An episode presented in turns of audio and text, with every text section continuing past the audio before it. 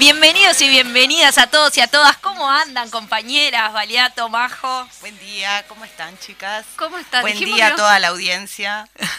Buenos días a todas y todos. Un estábamos, acá. estábamos como de costumbre chusmeteando, ¿no? Entonces, como siempre, nos eh, tenemos que tener las cámaras, tenemos que tener las cámaras acá para que para que nos vean todo la locura, la, locura del momento. Perdón, una, una cosita, nos representamos a nosotros mismos. exactamente, exactamente. Chicas, me dejan pasar un saludo para los compañeros de Voces del Sur.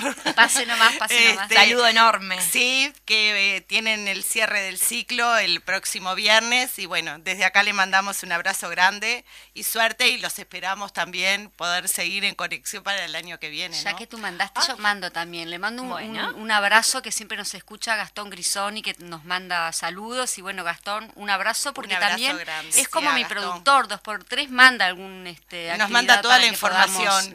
Bueno, de hecho, mandaron de, desde Crisol, de la asociación que, que nuclea los expresos políticos, esta carta que se le realizó a las autoridades del Club Atlético Peñarol, una carta eh, con fecha del día de hoy, 24 de noviembre, que dice dice, a seis meses de haber presentado la solicitud de expulsión del Club de los Terroristas de Estado, José Gabazo y Manuel Cordero, no hemos tenido respuestas formales por parte de las autoridades de Peñarol. A seis meses de haber presentado la documentación con la firma de socios en actividad, cumpliendo con los mecanismos formales que dispuso el club, estos genocidas que han sido condenados varias veces nacional e internacionalmente, que han formado parte de la historia más oscura de nuestro país, siguen manchando nuestro padrón social con el reconocimiento que implica el carácter de socios vitalicios. La campaña Otro Gol a la Impunidad cuenta con el respaldo de miles de hinchas y socios de Peñarol, decenas de agrupaciones y peñas del club y más de medio centenar de organizaciones sociales. Parece que aún así no es suficiente para que las autoridades del club tomen la decisión de quedar en la historia del fútbol mundial excluyendo a los terroristas de, Estado. A los militantes de derechos humanos nada nos sorprende porque estas prácticas son las mismas que llevan adelante los defensores de los violadores de derechos humanos que buscan el olvido a través de prácticas dilatorias, declarando públicamente un discurso pero en la práctica actuando totalmente de forma contraria, presentando dificultades y chicanas para generar las condiciones de no tener que tomar una decisión pública que altere la impunidad. Aún así, nos basamos en los principios básicos de toda sociedad democrática y a las vísperas del Día Internacional de los Derechos Humanos, el próximo 10 de diciembre, volvemos a solicitar que se dé lugar al petitorio con un claro mensaje de que el Club Atlético Peñarol está a favor y promueve los derechos humanos. ¿Cuál es el Peñarol que queremos, el de origen obrero y popular o el que ampara torturadores? Sin otro particular, esperamos su pronta y positiva respuesta. Gol a la impunidad, más hinchada con memoria. Así que muchísimas gracias eh, por habernos mandado esta carta a la gente de, Crisol, que me parece muy interesante y muy pertinente. Y estaría bueno que otros clubes se sumaran, ¿no?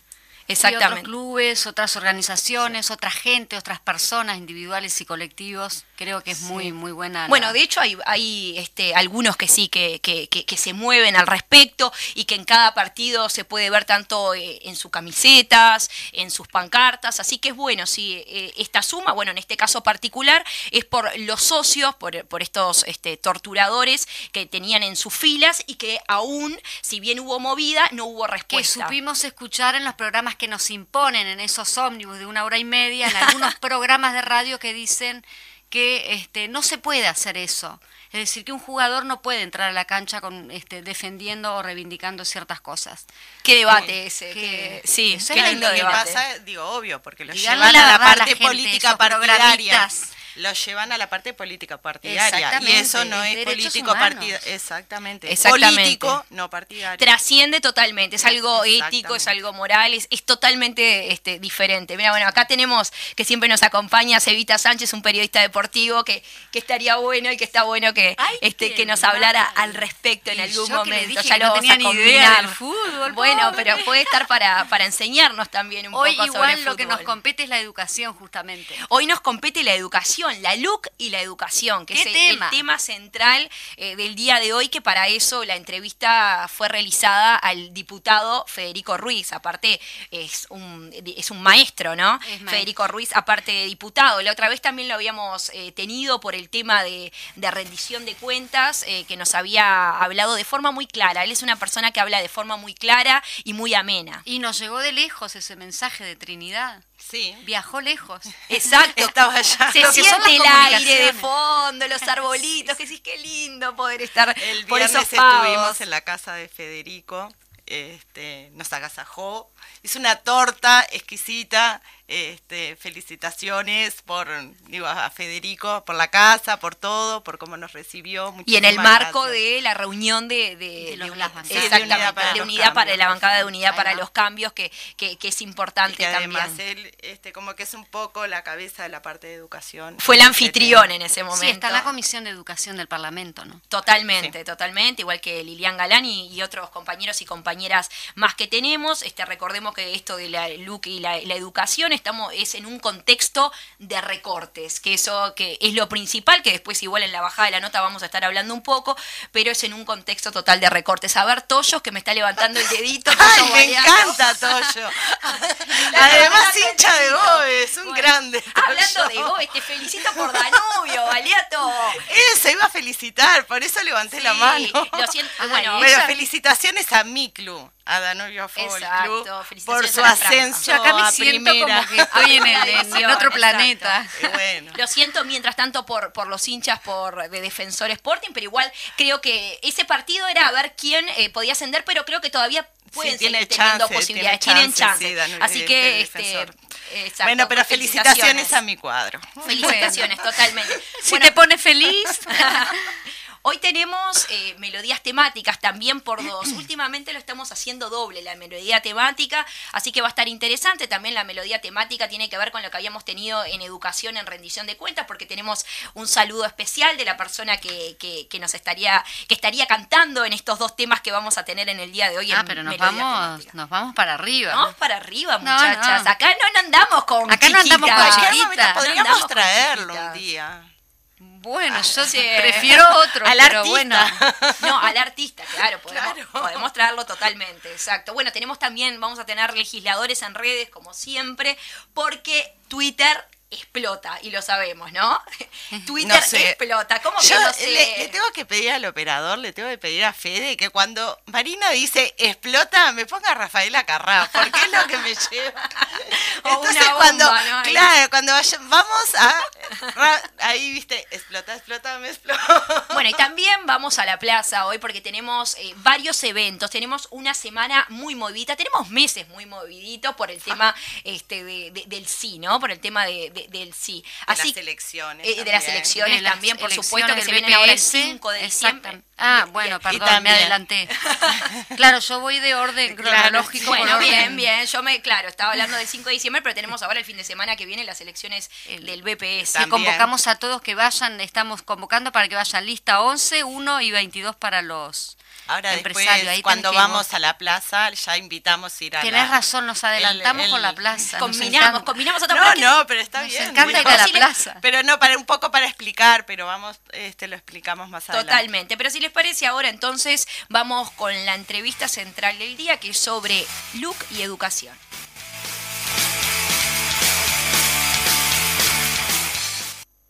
Construyendo la izquierda del futuro este 5 de diciembre, votá Fernando para ir a presidente. Votá 1001. Entrevista del día.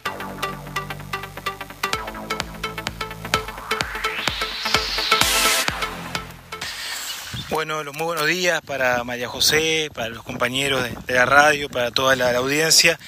Estamos hablando acá desde Trinidad, departamento de Flores, les habla el maestro Federico Ruiz, representante nacional por el, Frente Amplio. Estamos trabajando en este momento en, varias comisiones, pero la que interesa en el día de hoy la, son dos, específicamente la Comisión de, Educación que integro y también la Comisión este, Investigadora de las, licencias este, irregulares de, de FENAPES. Con respecto a, esta última, bueno, eh, hay un pedido del, oficialismo, del diputado Esquipani, de extender el plazo de, investigación de la comisión por seis meses más hasta junio. Nosotros como, como oposición, la bancada de Frente Amplio votó en la comisión en, en contra de, extender el plazo de la investigadora ya que bueno, no quiero adjetivar, pero nos parece que esto se está transformando o desde, desde el principio fue lo más parecido a un, a un circo mediático, ¿verdad? Creo que hay actores políticos de, del oficialismo que al no tener proyectos, al no tener ideas o acciones concretas que, bueno, que eh, trabajen un poco lo, lo prometido en, en, campaña, se basan de estas argucias, estos argumentos para poder colocarse en, el, en un plano personal eh, con, con, la prensa, ¿verdad?, a nivel nacional. Entonces nos parece mm, que esto ya no, no, este, no da para más. Creo que el oficialismo ya tiene, eh, más allá de la intencionalidad, ya tiene un, un, veredicto, ¿verdad? Ya desde el comienzo ya había culpables, cosa que una investigadora no, no debería pasar. Se supone que todos somos este, inocentes hasta que, hasta que se demuestre lo contrario. Bueno, acá parece que eh, el oficialismo ya tiene bien definido, determinado eh, quiénes son los culpables y, es parte de un, de un proyecto, ¿verdad? de un plan para desprestigiar a los colectivos eh, sociales, a los sindicatos y a los gremios, en este caso FENAPES, a quienes mando un, un abrazo grande por haber cumplido este, años en el, en el día de ayer. Eh, nosotros, como decía anteriormente, en la comisión investigadora de, FENAPE no votamos la solicitud de, mm, este, de, prórroga ¿verdad? del tiempo y por, eh, diferentes motivos. Algunos que le voy a nombrar ahora son, son los siguientes. Otro día estuvo este, Celsa Puente, la ex inspectora, eh, estuvo brillante. Les pido a los que les interesa el tema y los que puedan eh, puedan recurrir a las versiones taquigráficas, lo que, lo que este, declaró eh, Celsa Puente, eh, ya que clarificó un montón de, de aspectos relacionados a, lo que tiene que ver la investigadora, clarificó un montón de cosas, incluso a los mismos miembros del oficialismo que este, hay un montón de, de aspectos que, que, que, desconocían o que desconocen con respecto a la, a la solicitud de licencia. Lo que sí ha dejado al, descubierto esta investigación es que hubo, este, al parecer, negligencia por parte de los directores de diferentes centros educativos, bueno, que este, con su pasividad eh, fueron haciendo que estas cosas eh, tomaran los ribetes que finalmente tomó, ¿verdad? A pesar de las este, recomendaciones de las autoridades de, la educación del gobierno del, Frente Amplio, ya que, por ejemplo, en, las versiones taquigráficas de, Miguel Arnejo, la propia directora del Liceo de San José, Arnejo, eh, advierte que al hablar con Celsa Puente sobre estas licencias, Celsa Puente le dice que no siga este, justificando faltas por estos artículos, ya que no corresponde. Y la directora Arnejo eh, como demuestran las pruebas que, manejamos en la comisión, siguió este, realizando este tipo de acciones. O sea que lo que sí muestra esto, que hubo una negligencia marcada de algunos directores que, este, que continuaron con esas prácticas. Por un lado está, está eso, ya compareció Jennifer Cherro, compareció Miguel Arnejo, compareció Celsa Puente, además de un montón de, de, otros docentes y abogados, este, gente que trabajó en el Codicen. Y bueno, lo que planteo yo, digo, lo planteo yo, pero en realidad lo planteo como bancada del Frente Amplio, es invitar a FENAPES para la próxima reunión de la comisión, porque me parece que con todos los... Eh, em, las eh, los invitados que habíamos manejado, todas las respuestas que se habían que se habían dado, faltaba FENAPES, que bueno, que es justamente el objeto de la investigadora, el objeto principal, es la Federación Nacional este, de Profesores de Educación Secundaria, a lo que eh, LRT, Subía, Luz y Tort junto con Esquipani, que si bien no integra la comisión, pero sí está como invitado, como este, ¿verdad? Eh, se, se, negaron, ¿verdad?, a llamar a FENAPE, lo que ellos quieren hacer con, con, el argumento que manejamos al comienzo es justamente llamar uno por uno a los docentes agremiados en FENAPES para de esta manera extender el plazo de, de la investigadora, cosa que nos parece una barbaridad. Lo que nos parece que tiene que ir es la Federación Nacional de Profesores de Educación Secundaria, la FENAPES, comparecer en la comisión y ahí daríamos por, este, por terminada la investigación. Después cada cual hará el informe correspondiente, habrá un informe mayoría y otro minoría, o haremos un informe en común, nunca se sabe. Este, pero creo que esto no, no da para más. Con, con todo el material que tenemos para trabajar, creo que, este, que tenemos material suficiente para poder nosotros este, justamente realizar un, un informe. Eh, evidentemente ellos lo que quieren es continuar con la investigadora, continuar con la investigación, este, y bueno, en eso no, no, hacemos, no hacemos acuerdo. Eh, por otro lado, bueno, en la Comisión de, Educación lo que hemos estado trabajando son diferentes proyectos, diversos proyectos con respecto a lo que tiene que ver con, este, hay dos proyectos presentados, uno por el Partido Colorado, por, por Esquipane justamente, y otro por Cabildo Abierto con respecto a la virtualidad en la educación. Hace un poco tiempo, y quiero relacionar esto un poco con, el tema de la LUC, de la educación, porque este, evidentemente el oficialismo no tiene un, un, plan, no tiene un proyecto de largo plazo y lo que están haciendo justamente son este, cosas ahí, este, eh, lo voy a decir a lo, criollo, sobre el pucho y la escupida, ¿verdad? Me parece que hay este, una metodología de actuar este, desde el momento de, de cobrar grito de, lo que pasa, ¿verdad? Este, que desnuda una, una falta de, premeditación, una falta de programación en los objetivos programáticos del, gobierno nacional, ¿verdad? Y era un poco lo que hablábamos antes de, la campaña, ¿verdad? Acá el único objetivo que tenían todos estos partidos políticos y organizaciones a juntarse era sacar del gobierno al Frente Amplio. Ahora, si vos este, me preguntás proyectos concretos para cambiar la educación como uno pretende, ¿verdad? Como uno entiende que debe ser una construcción colectiva, eh, una, tener políticas de Estado con respecto, no solo digo, estoy hablando de la educación porque es el, tema que estamos hablando ahora, pero en todos los temas debería ser este, todos los, los, los proyectos frutos de negociaciones colectivas, de construcción colectiva, de trabajo en conjunto, este, porque se entiende o entendemos o queremos creer que estamos gobernando para este, mejorar la calidad de vida de, todos los habitantes de, nuestro territorio, ¿verdad? Entonces, en ese entendido es que este, reclamamos esto. Eh, vuelvo al, tema que había dejado. Los proyectos que estamos trabajando en educación son este, temas de, virtualidad. Hay un grupo de, de, de chiquilines, de muchachos que se juntaron después de la pandemia y donde entienden que la virtualidad llegó para quedarse. Y, en esa filosofía, en ese entendido, estamos este, totalmente de acuerdo. Creo que la virtualidad llegó para quedarse. Ahora, eh, lo que tenemos que, que, negociar, que dialogar, que ver es de qué forma, ¿verdad?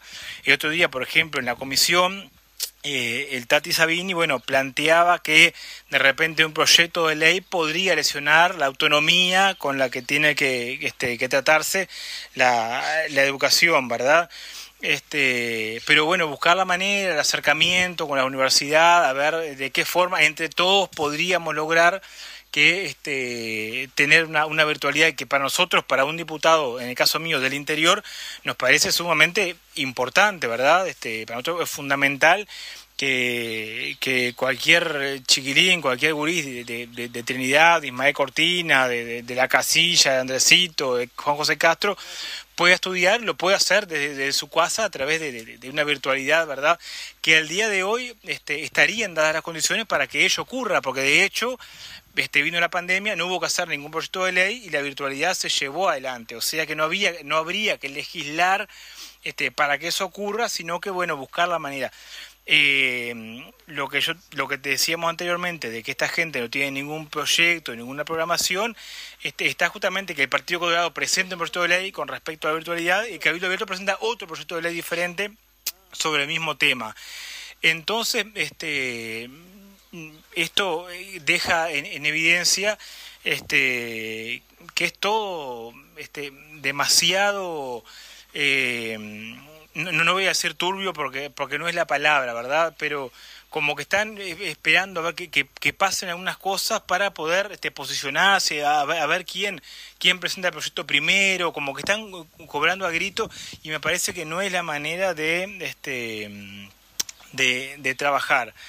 Con respecto a lo, a, lo otro que decíamos, si, si, si querés este, un poco trabajar con el, tema de la LUC, bueno, la participación, que nosotros, lo que hablaba al, comienzo, hay, hay, dos cosas fundamentales que a mí me parece que, la LUC echa por tierra, que son cosas que no, que no, que no podemos transar, ¿verdad? Por, eh, en primer lugar, la, la participación, que se vio resentida con la desinstalación de los, de los consejos, ¿verdad?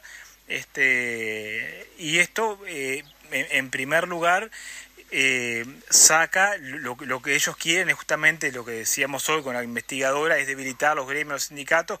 Lo que buscan en, en, en esto es justamente sacar a los docentes de la, de, la educación, ¿verdad? De donde se cocina los temas eh, educativos para mí la participación es, fundamental, o sea, nos parece que en, nuestra concepción, como decía al comienzo, todos los, cambios tienen que ser fruto de negociaciones colectivas y construcciones colectivas. Al sacar la, la, participación, la educación queda en manos de, una persona o dos personas, ¿verdad? Este, cosa que no, no es lo, lo, adecuado y lo, y lo esperable. Y por otro lado, cuando discutimos la LUC en el Parlamento, yo lo que dije era que la LUC era peligrosa, no solamente por lo que dice, sino también por lo, por lo que omite, ¿verdad? Por lo que omite decir.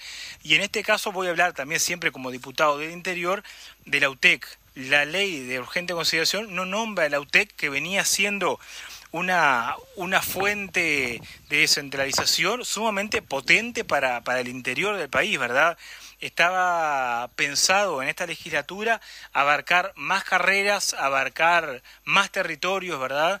Y bueno, y no hay presupuesto para, para el UTEC, no, no solamente que se, se corta esa posibilidad de crecimiento, sino que está en duda que la UTEC pueda seguir funcionando de la manera que estaba funcionando anteriormente. Entonces, bueno, y acá ya este, agrego otro elemento, además de la participación y la descentralización, el tema de, presupuesto. Por eso el, el, mensaje que yo daría, bueno, que este, esta, esta luz tiene que ser derogada, este, tenemos que derogar, la, anular la ley de urgente consideración. Eh, y no solamente por estos motivos, no me quiero extender mucho del, del, tiempo pactado, pero no solamente por estos motivos, acabo de decir recién, presupuesto, participación y descentralización, sino que hay un montón más de, motivos que, bueno, lo estaríamos analizando conmigo o con otro legislador este, en, este, más adelante. Yo, María José, compañeros, quedo a las órdenes y espero haber sido de, de utilidad. Abrazo grande para ustedes y para toda la audiencia. A la izquierda late el corazón.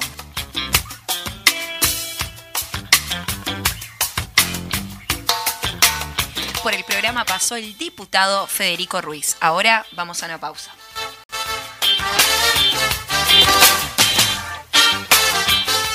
Continuamos con más a la izquierda, late el corazón. Y estamos con el tema de hoy que es la LUC y la educación. Recién estábamos escuchando, para los que recién se enganchan, una entrevista que le realizamos al diputado Federico Ruiz, eh, que fue muy claro al respecto, ¿verdad? Eh, recordemos que estamos actualmente en un contexto de recortes en cuanto a la educación, recorte de salario docente, en, en cuanto a las auxiliares, en cuanto a recorte de inversiones, de gestión estamos también ante... A persecución también. Totalmente, totalmente, Valía. Tota-, estamos también ante promesas incumplidas, ¿no? Porque si la prioridad es la primera infancia, ¿cómo es esto que también desaparece la obligatoriedad de los tres años? Entonces, eh, también hay una ausencia de contingencia pospandémica. Estamos en, un contexto bastante complicado, eh, como venimos en este contexto en realidad, porque cada vez que estamos hablando de la LUC, siempre estamos llegando a la conclusión eh, que... De recortes. Exactamente Exactamente, de que todo es un tema de recortes, que viene del tema de presupuesto, que viene del tema de, bueno, viene enganchado La luz, presupuesto, rendición de rendición de cuentas, etc. Cada vez como que se va profundizando más la desigualdad. Exactamente, cada vez hay más desigualdad y esto también no podía ser diferente en lo que es la educación. En lo que es la educación, por acá, por ejemplo, en el Popular salió el popular.ui que rechazan eh, docentes eliminación de grupo de la enseñanza nocturna. Con lo que eso implica, ¿no? Este, mediante un comunicado público, el núcleo sindical del Liceo 26, Liberfalco Nocturno, manifestó su total rechazo a la eliminación de los grupos anuales de la enseñanza nocturna.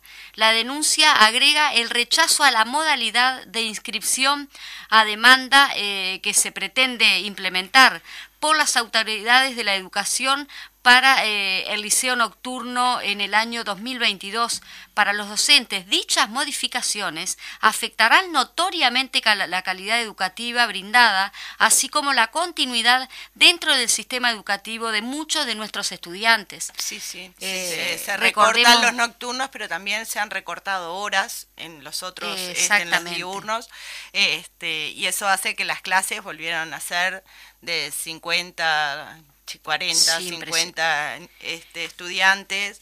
Y lo mismo digo, hoy ya están faltando, por ejemplo, hojas de los escritos, que eso hacía muchísimos años, por supuesto para los chiquilines es algo totalmente como este ¿Cómo puede ser que no haya una hoja de escrito? Y sin embargo, digo, nosotros los que venimos de otra época sabemos que eso era totalmente común cuando el profesor decía arranquen una hoja de la cuadernura para hacer el escrito. Exactamente, pero convengamos también que esto impacta directamente este, en, la, en la clase más vulnerable, en, las personas más vulnerables. Totalmente. Porque el tema del, del liceo nocturno proviene justamente de los chicos o la gente o los adultos. O los adultos, sí, es para, es para los mayores de 18 años. Exactamente, que no pudieron continuar este la digamos este el programa como como corresponde por trabajar y, bueno, en ese sentido este le sacan la posibilidad de, de poder seguir estudiando. Y también preocupa este tono de privatización que tiene, ¿no? Sí. Eh, todo esto, porque...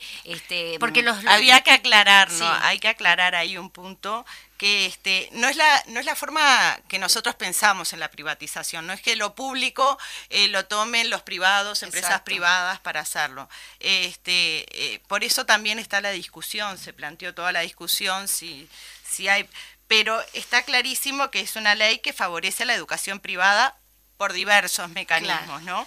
Este, yo había estado en una parte que leí este, donde se mencionan tres puntos como que son los fundamentales, la eliminación del Sistema Nacional de Educación Pública y la incorporación de la educación privada en los ámbitos de la coordinación de la educación. También está el que se le saca el público, ¿no? Se le saca este, la palabra, pública, sí, que también es un... Este, ¡Qué detalle! Claro, por eso mismo. este, después pasa que la aplicación de los mecanismos propios de la gestión privada y la educación pública y la transferencia de los recursos públicos y las instituciones de educación privada. Em, en el artículo 144, por ejemplo, porque se acuerdan que hubo algunas modificaciones, por eso tengo las dudas, elimina el Sistema Nacional de la Educación Pública. El artículo 183, ese sí me acuerdo, le quita el término público. Ahí va lo que, decíamos recién este, y bueno, y, hay un montón de esas pequeñas modificaciones que hacen que podamos decir que se tiende a una privatización, no una privatización, como les decía, de pasar lo público, pero sí determinadas, claro, claro, eh, como la mudanza de, los estudiantes, como, como se hacía antes, mando a mi hijo al, privado porque lo público no, este, ya no, no, no, no da lo que pero en realidad pasa en, todos lados, porque en Antel lo mismo, ¿no?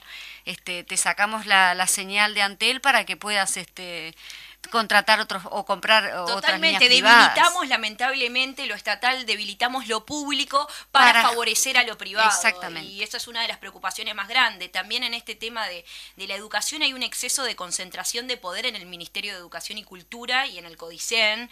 Este, mm, bueno, también en, en cuanto a la formación docente y las revalias, aumentan las potestades en el Ministerio de Educación y Cultura en desmedro de la UDELAR. Que eso es preocupante también, no darle el poder al Ministerio de Educación y Cultura eh, con el poder también que tenía eh, y que, bueno, que tenía, sí, este, lo que es la UDELAR. Entonces ahí también hay un foco eh, de, atención en eso. Ni que hablar la participación docente, ¿no? La representatividad de la participación docente en, de los consejos docentes en la educación.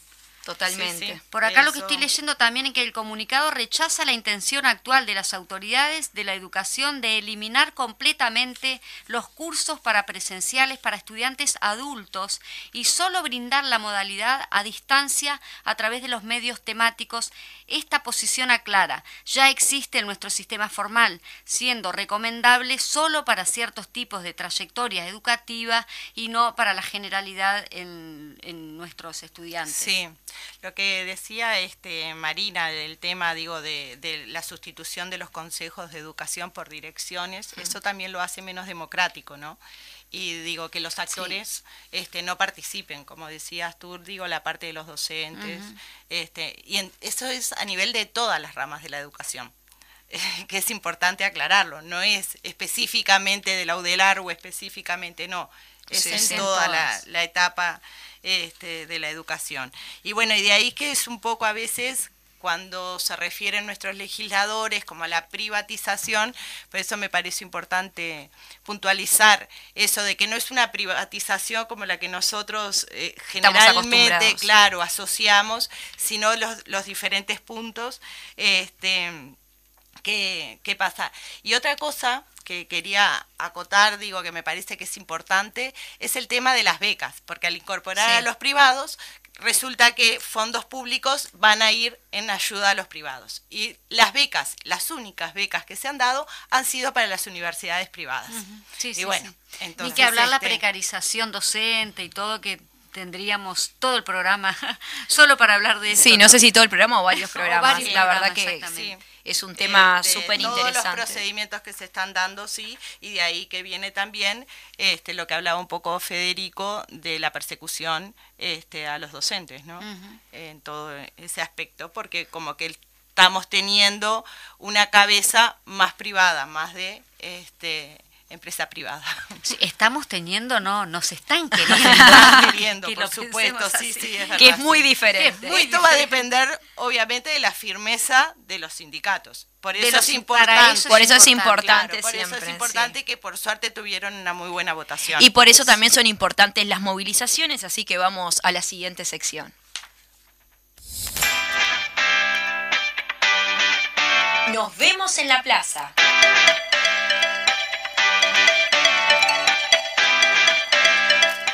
Y bueno, nos vemos en la plaza, las movilizaciones que no paran y es muy importante porque, por ejemplo, este jueves 25 de noviembre a las 8 y media de la noche Ana Olivera va a conversar sobre los 135 artículos a anular de la LUC. Esto es esto invita al Comité Chucarro 26 de marzo, que queda en Osorio 12-19. Y acá voy a decir lo que digo siempre, que Valiato se ríe, en mi comité, en mi comité Chucarro 26 de marzo. Coordinadora M Frente Amplio, repito, Ana Olivera va a conversar sobre la anulación de los 135 artículos de la LUC, jueves 25, 20 y 30 horas. Bueno, hoy, miércoles 24, por las dudas, aclaro que estamos, este, a las 19 horas tenemos el acto en Atlántida donde van a estar los y la candidata a la presidencia nacional del Frente Amplio y los y la candidata de la presidencia departamental Canelones. Este, va a ser en Roger Ballet entre la calle 1 y calle 3. También hay espectáculo artístico. Muy bien. Y no sé, alguien por ahí me dijo, mirá que cerramos con plena, como que si a mí me gusta. Ah, capaz que te han visto Qué lindo, pero es lindo, al uruguayo le gusta la plena. Antes de ir a, lo de mi plaza, igual voy a mencionar que estamos invitando no a la plaza, sino a los circuitos que la gente vaya a votar este domingo, este domingo 28, que se realizan las elecciones del BPS. Tenemos ahí la lista 1, la lista 11 y la lista 22. Y me voy para la... Sí, sí, no, no, para ya digo que para aclarar un poquito, la lista 1 corresponde a los pasivos. Muy bien, este, Que son jubilados y todos los pensionistas, o sea, todos aquellos que cobren una pensión, sea por invalidez, sea pensión de vejez, este, que es la 1 de Sisto Amaro. La 11 son todos aquellos activos, o sea, trabajadores, dependientes, que es importante aclarar.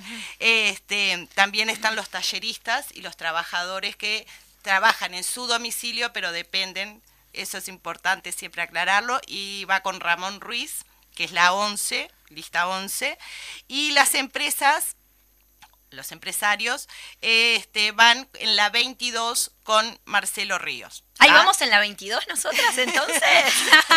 bueno, yo no tengo Ay, yo iba a votar a la 11. Este, y acá votan todos los titulares de empresas unipersonales, monotributo o lo que sea. Yo voto a la 11. Lo no, no ¿dónde? No, que ah, ella ya tiene. También sé dónde voto, todo. Yo sabes. Todo bueno, ¿sabés dónde votás? Yo sé, pero ¿cómo podemos saber para los que no, o sea, hay oyentes que no tienen ni idea dónde votan? pero esa me la sacaron de no, no. Todo, todo. En, ¿Cómo el, en el popular.ui hay un link. Muy bien. Ah, exactamente, hay una entrevista que le realizaron este a Carlos Clavijo, casi me sale el cable porque claro, le dicen el cable, a Carlos Clavijo y ahí tienen un link al final y ahí abren el link y tienen el padrón. Buenísimo. De, eh, qué lugar le corresponde. Yo ya ah, sé, me lo, me lo, buscó mi compañera Mori, que le mando un besito a Moriana. Ay, un beso a Mori. Ah, te mando un beso. un beso a Mori. Este, ayer justo de noche estuvimos chateando un poco. Este, no, pero es importante que todos concurran a votar y también lo que quería aclarar, se me fue un poco el, no, pero me parece como justo es el domingo, este, que recuerden que tanto el compañero Ramón Ruiz como Sisto Amaro fueron los que votaron en contra en la comisión de expertos expertos de la seguridad social, exactamente, que es muy importante, este, y por qué también darle su voto, ¿no? Perfecto, entonces así que todos los combinamos todos a votar. Porque la gente piensa que el BPS es solo este, lo que nos eh, quitan, digamos, para, para la seguridad social, y no es solo eso, hay mucho detrás de todo el eso. El BPS va desde antes de que naces hasta después que falleces, seguís cobrando la. Ella tiene la camiseta del VPS, no, no hay otra. Bueno, continuamos con Nos vemos en la plaza y hay actos en conjunto de las candidaturas del Frente Amplio. El miércoles 24, o sea, hoy a las 19 horas en Atlántida que lo, lo, tiene, lo tenés, Valiato me, me hace cara, claro, hay que entender las caras, yo no sé. que tenemos un programa radial que es del interior. Es radial, Valiato, yo no sé si Valiato, si Valiato ya lo dijo, no lo dijo, lo piensa decir, bueno, yo por las dudas, 19 horas en Atlántida, en la Plaza Varela, Roger Ballet, entre calle 1 y calle 3, eh, eh, cierre con Rolando Paz y su banda, eso era lo de la plena que hablabas hoy, Valiato, perfecto, entonces lo repetimos, pensando que era otra jueves 25, 18 y 30 horas en Paso de los Toros, Paseo del eh, Ferrocarril, en Rómulo Mangini, General Laguna, Mangini en realidad y General Laguna, espectáculos locales y Sociedad Anónima, el viernes 26 a las 19 horas en Salto, Plaza Italia, en el puerto de Salto, habrá espectáculos artísticos. Así que recuerden que es con los cuatro candidatos, Gonzalo Civila, Ivonne Pasada, Fernando Pereira, junto a cada candidato de las presidenciales departamentales. Muy bien, acá tengo tras la conquista de nuestros derechos negados. Cuarto Seminario Nacional sobre Trabajo Sexual en Uruguay. Tercer Congreso Nacional. Eh, esto será el 26, eh, no sé por qué me hace, se me ríe usted, viernes 26 de noviembre de 13 a 20 horas en la sede del PIT-CNT. Estamos convocando acá este, esto es un tema muy interesante, muy importante y muy este, necesario, porque tras lo que es la sexualidad, las trabajadoras sexuales, hay mucha violencia detrás de todo eso, ¿no? Entonces está muy bueno que se organicen y que estén y discriminación también. Mucho, pero de todo lo que se puede. Mujeres este, y digo, y toda persona que ejerza. Por eso, este, este, lamentablemente. La verdad, eh, recordamos, viernes 26 de noviembre, de 13 a 20 horas, va a ser esto allí en la sede del PICNT. Bárbaro. Muy bien, y yo tengo este, en la plaza 8 de marzo, Becuya Natacio, sigo en Ciudad de la Costa.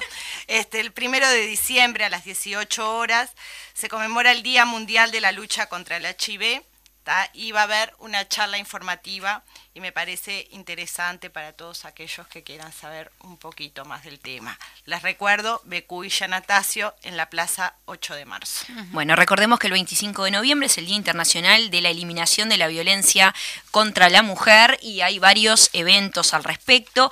Eh, Tejiendo Resistencias invitan a una muestra de manualidades, poesía, danza y música realizada por las mujeres durante la prisión política. Esto me lo mandó Yvonne Kingler, así que le voy a mandar un, le mando un beso grande que siempre nos está mandando este tipo de, de informaciones, el 25 de noviembre a las 16 horas, en el espacio feminista Plaza Las Pioneras, que queda en Avenida Graciada y General Aguilar. En, dentro del programa de las actividades, a las cuatro y media, es la apertura de la muestra de manualidades y artesanías hecha por mujeres durante la prisión política.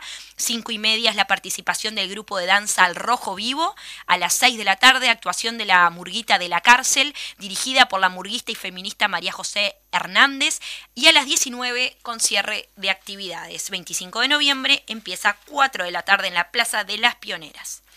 Muy bien, me voy a lo mío. Entonces, ah, no, vamos a seguir no, dale, dale. no, yo lo tengo. Ah, bueno, yo tengo acá, mira, 25N, Día de la Eliminación de la Violencia contra las Mujeres.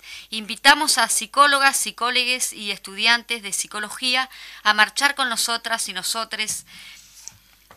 ¿Qué, qué, qué, qué disparate? Que este jueves 25 de noviembre a las 18.30. Salimos desde la Plaza Independencia, nos identifican con nuestras remeras, Red de Psicólogas Feministas del Uruguay a marchar con nosotras y nosotros y nosotres. Jueves 25 de noviembre. Perfecto, me gusta todas esas actividades que se están realizando en este marco este, del Día Internacional de la Eliminación de la Violencia contra la Mujer. Así que apoyemos desde, desde donde podamos. ¿Tú tenés algún evento más? No, yo solo para recordar que el 5 de diciembre son las elecciones internas del Frente Amplio y porque tu voto importa, concurrí a votar a tu comité. Muy bien. Perfecto. sí, claro. Claro, esto hay que terminar así. Yo sí, perdón, dale, dale. No, quiero saludar a todos los programas, a todas las programaciones de lunes a viernes, que ahora se nos suma un programa más después de nosotros, que es Voces del Interior. Tenemos este La Mecha los lunes. Eh, voces de Montevideo los martes, los miércoles estamos nosotras, este, a la izquierda late, los jueves eh, Cultura en Casa, vuelvo para el miércoles Voces de Montevideo y los viernes el Popular en Radio. Perfecto. Bueno, no sé si recuerdan, hay una, una noticia que, que, pasó acá en estos días, no se recuerda si es ayer o anteayer, que fue lamentable de un vecino que, este, que mató, que mató, a su vecino pensando que era un ladrón y era un joven de 28 años que en realidad le estaba arreglando un cable a otro vecino en la azotea eh, de este y lamentablemente le pegó un tiro, le dio en la cabeza y lo mató. Me huele a Luke. Eh, te huele a Luke y te huele bien, te huele bien, te huele bien, es lamentable, pero eh, Charles Carrera, el senador, habló al respecto, así que vamos al audio. Es un hecho desgraciado que realmente eh, está demostrando el, el temor, el miedo que existe en nuestra sociedad y el camino que ha ido el gobierno, el oficialismo en promover la ley de urgente consideración es el camino equivocado porque esas herramientas que están allí, como por ejemplo lo que se llama la legítima defensa, eh, puede dar lugar a estas situaciones que a través del miedo un vecino piensa que otro lo va a robar y termina pasando esta tragedia. Ese es un mensaje equivocado que se da desde el oficialismo, desde el gobierno, porque el mensaje tiene que ser que si un, un vecino, si un habitante de nuestro país eh, está siendo víctima de un delito tiene que recurrir a, la, recurrir a la policía, porque la policía está para protegernos. Entonces realmente creemos que es un mensaje y, es una desgracia la que ocurrió y eh, lamentablemente, bueno, ese tipo de situaciones con la ley de urgente consideración, que es una ley del gatillo fácil, que es una ley de la ley del talión. Nosotros defendemos a la legítima defensa como instituto, pero siempre que se den los elementos que allí están y elementos que estaban bien regulados en la anterior redacción del, eh, del Código Penal. Realmente fue una tragedia y ahora desgraciadamente este vecino eh, tendrá que presentarse a la justicia y es autor de un homicidio. Cosas así pueden pasar eh, con la ley de urgente consideración y uno no quiere creerlo. Esto es un ejemplo Claro, yo creo que a través de los ejemplos es que podemos empezar, y es lamentable, ¿no? Pero empezar a darnos cuenta de la falencia que tiene esta look. Yo tengo otro, este Marina, acá, que el otro día tuiteó Gabriel Pereira, el periodista, que ocurrió en un CAIF, una madre llegó con la mano vendada y contó que luego de pasar droga decidió ya no hacerlo más, no debía dinero ni había hecho ningún daño a los traficantes, pero estos la sostuvieron y delante de su hijo le cortaron los cuatro dedos no fue en Sinaloa, sino en Montevideo. Y es lamentable, es un poco de lo que veníamos conversando en programas anteriores respecto a cuando dimos seguridad. Este, ¿Y qué pasa con estos niños? Este niño, ¿no? no solo los niños que a veces van a la cárcel con su mamá, sino estos niños que ya desde chiquitos están viendo toda esa, esa, situación, violencia este, lamentable, la verdad. Bueno, recordemos que el tema de hoy es eh, look y educación y para eso tenemos una de nuestras melodías temáticas, pero antes vamos con el saludo de quien canta la melodía temática. Hola, ¿qué tal? Acá les habla el alemán. Quiero mandar un enorme abrazo a toda la audiencia, a toda la gente de Radio Fénix y principalmente a todas y todos quienes hacen a la izquierda late el corazón.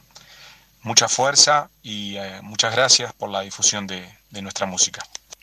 Muchísimas gracias al alemán, que bueno, este saludito ya lo supimos pasar en el programa anterior cuando hablamos de educación en cuanto al contexto de, de rendición de cuentas y ahora sí, vamos al tema musical. Melodía temática.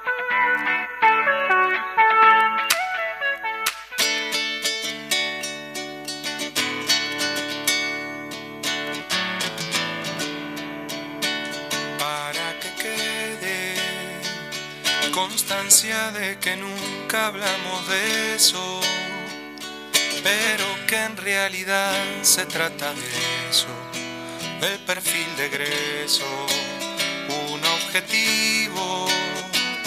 Se pone en perspectiva hacia adelante, futuro ciudadano el estudiante como resultante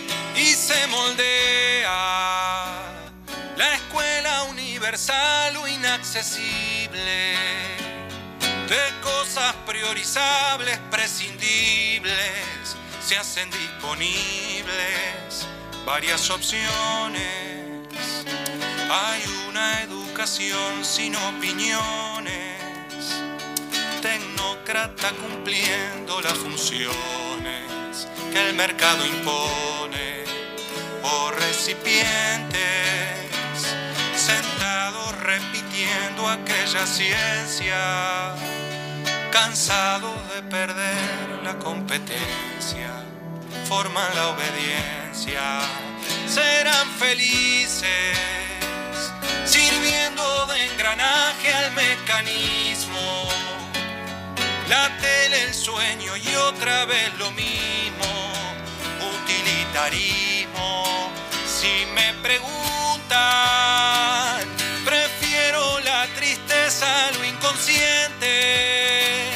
que duela porque no es indiferente, porque está presente.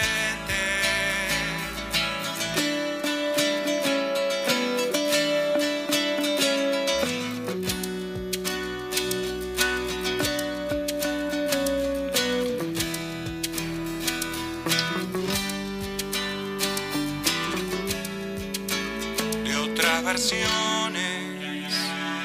hablaba de educar con más canciones, de riesgos que la libertad impone, de las discusiones al oprimido, libera de la histórica cadena, critica los cimientos del sistema, ese es el problema, preferiría que nuestra educación sea discutida y no subordinada a mercancía ni preestablecida. Si me preguntan,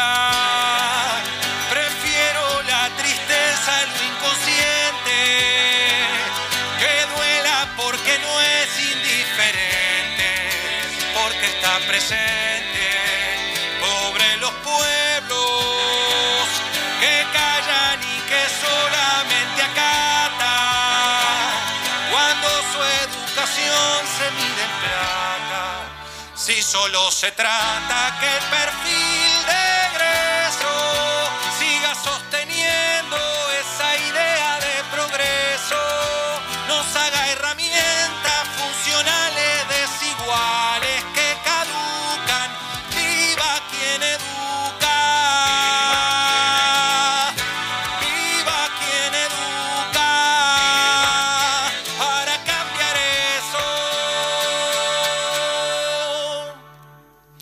Hermoso tema del alemán, exactamente hablando sobre educación.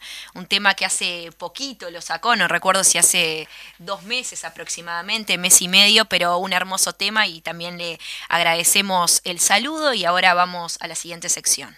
Legisladores en redes. Legisladores en redes, exactamente. Y como siempre digo. Explota, explota. Explótame, explótame, expló. Bueno, el primer tuit eh, de Gerardo Núñez que dice. En el tuit dice, mañana debato con su vía por la LUC. Aviso que lo puso ayer. O sea, hoy va a estar debatiendo con su vía por la LUC para anular los 135 artículos. Hashtag votasí. Y esto lo pueden ver eh, por YouTube del Colegio de Abogados de Rivera. Así que lindo debate, su vía y el Tano Núñez. Ajá, en la M24 el presidente de la República, Luis Lacalle, habló acerca de la carta enviada por la Comisión por el Sí, que opina que no es ni justo ni democrático que el presidente realice un taller con periodistas para explicar los contenidos de la ley de urgente consideración utilizando fondos públicos. Exactamente, a los que Charles Carrera citó el tuit y dijo... Así demuestra su republicanismo el presidente Lacalle, con la misma actitud que eh, mostró cuando negó la cadena nacional a la Comisión Pro Referéndum, al arroba pitcnt y a arroba eh, famidesa, que es ma- madres y familiares. De desaparecidos, exacto. No, enten- no entendió el pedido. ¿Será porque la soberbia afectó su comprensión lectora? Bueno. este Parlamento WI tuitea. Hasta el sábado 27 de noviembre asume como vicepresidenta de la República interina. Para, para, para, de, de- decilo con anestesia, porque la Por gente, eso- a ver, la gente puede estar en este momento, la vecina o el vecino puede estar cocinando una milanesa, Bueno, fritando y de repente... y cuando empecé a leer, Claro, bajé. por eso yo quiero, yo quiero decir el contexto, ¿no? Porque capaz que uno está en determinada actividad dentro de la casa Bueno, doméstica y se puede asustar. Así que vamos de nuevo por el tuit de Parlamento Uy. Agárrense fuerte. Agárrense de las manos, diría el. Puma. A ver, contá, decilo de nuevo por las Hasta dudas. el sábado 27 de noviembre asume como vicepresidente de la República interina la senadora Graciela Bianchi. Yo avisé, yo avisé y puse el contexto. Arroba Gbianchi 404. Silvia Nane, tweet. No tenemos conectividad desde ayer. No se solucionó en 24 horas. Tercer corte de servicio en este año. Puso una foto del modem, digamos. Eh, quizás habría que ir prestando atención a la calidad del servicio en vez de andar haciendo campaña eh, por los medios. Esto es lo que hablábamos cuando le hicimos una de las entrevistas eh, a Silvia Nane del tema de, la calidad, de lo que está pasando eh, al respecto y que todos sabemos que de vez en cuando, lamentablemente, nos quedamos que sin internet. Volvécese. Carocó. Tenemos acá Claudia Hugo, diputada, cada vez falta menos. Hoy 22 del 12, que no, hoy es 23, ¿verdad? Sí. Eh, superamos las 600.000 firmas, 601, 755 validadas. Rechazó, ocho- eh, perdón, las rechazadas son 8.014%.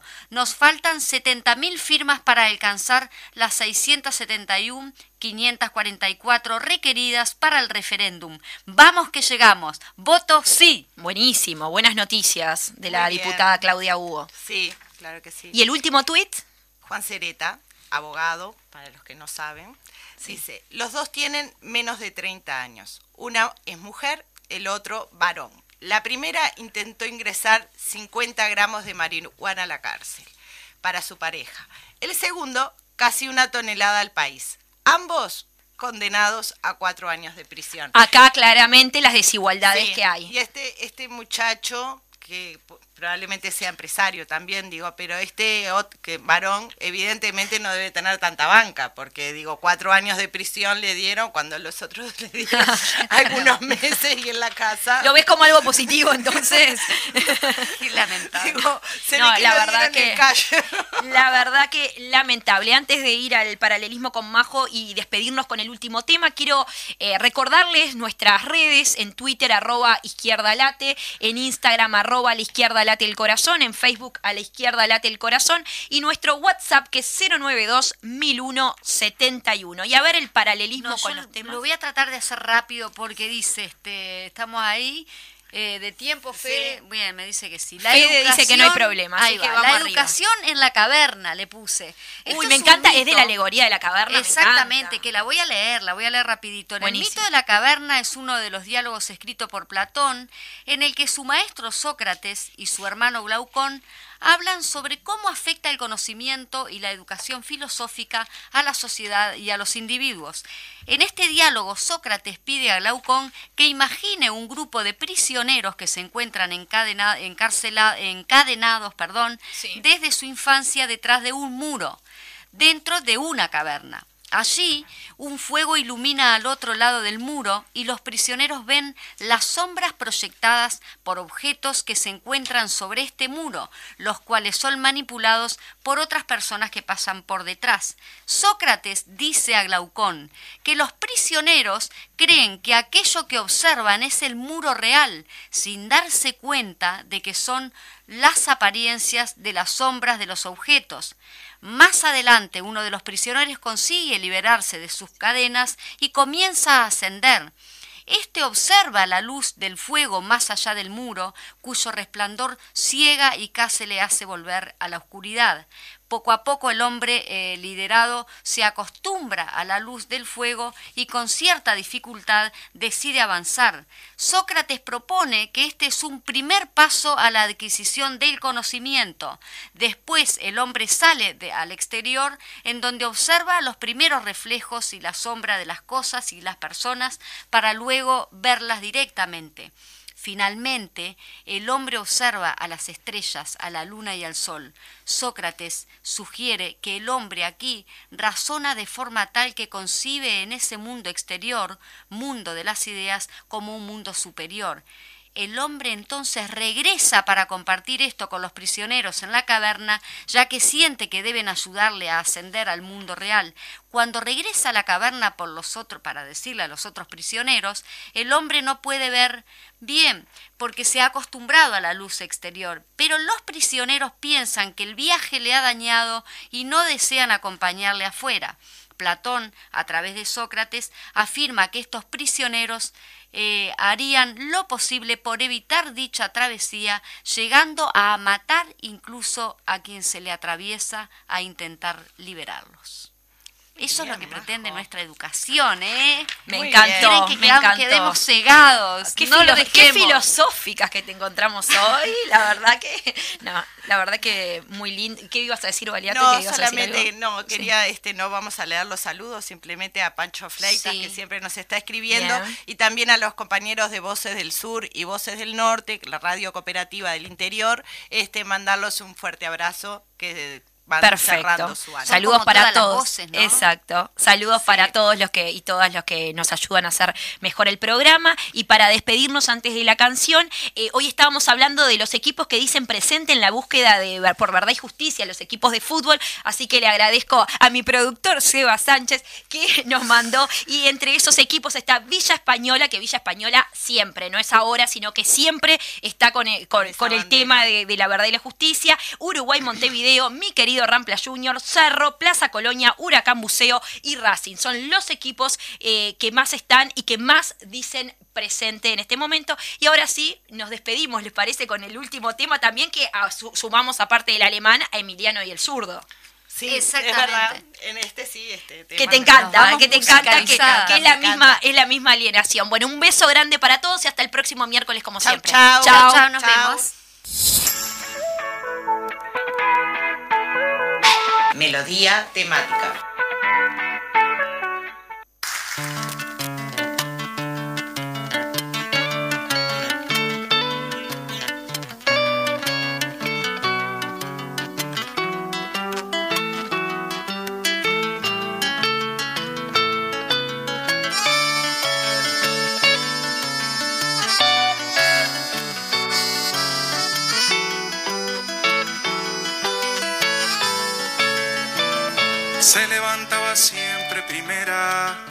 Invierno, otoño y en primavera. Dotada de estrategias sin final, yo nunca me quería levantar. Mi madre me mandaba a la escuela, merienda, bolsa, pan con manteca. Yo tuve quien me dijo eso está mal, quien me enseñara un caminito para andar. Hay quien no podrá sentir lo mismo derrumbándose al abismo